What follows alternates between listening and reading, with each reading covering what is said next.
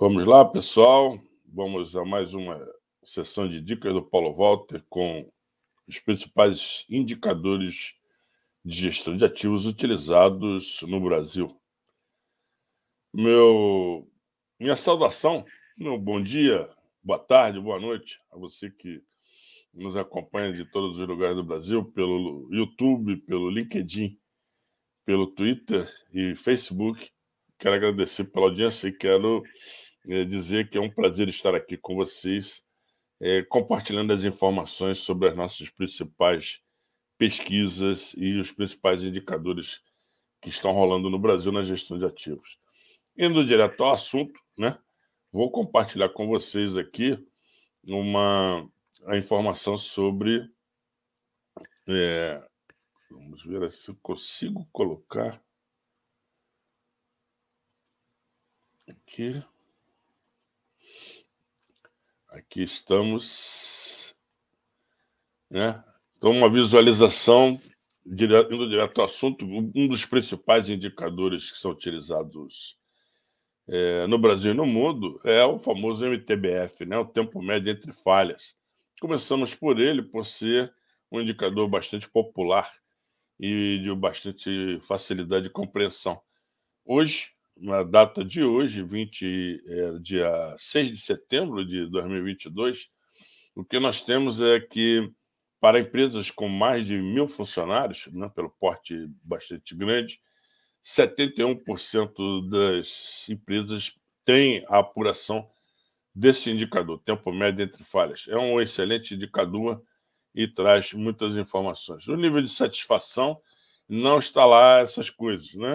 Porque se você tem um indicador, tem metas e objetivos, obviamente é porque você está estressando todos os seus esforços e quer ter os melhores resultados.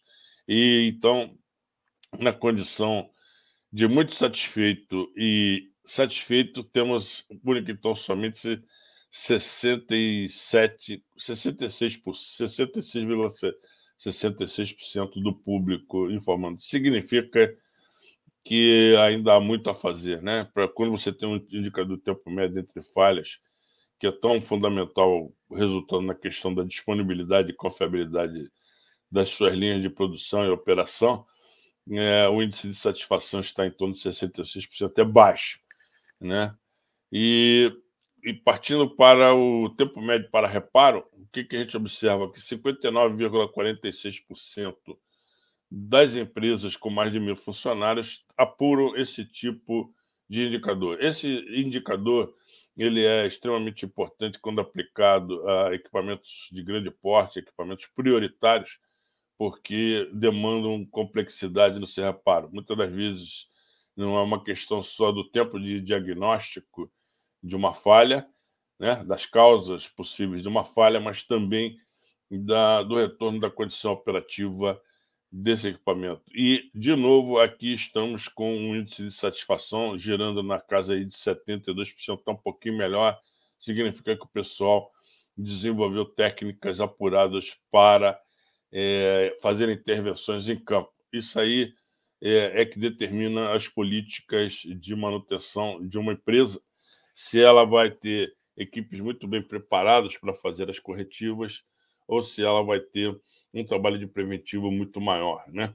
Isso também determina esses dois indicadores, determina as políticas de sobressalentes que vamos ter a bordo e a sistemática de reposição de componentes mais complexos, né? os chamados conjuntos.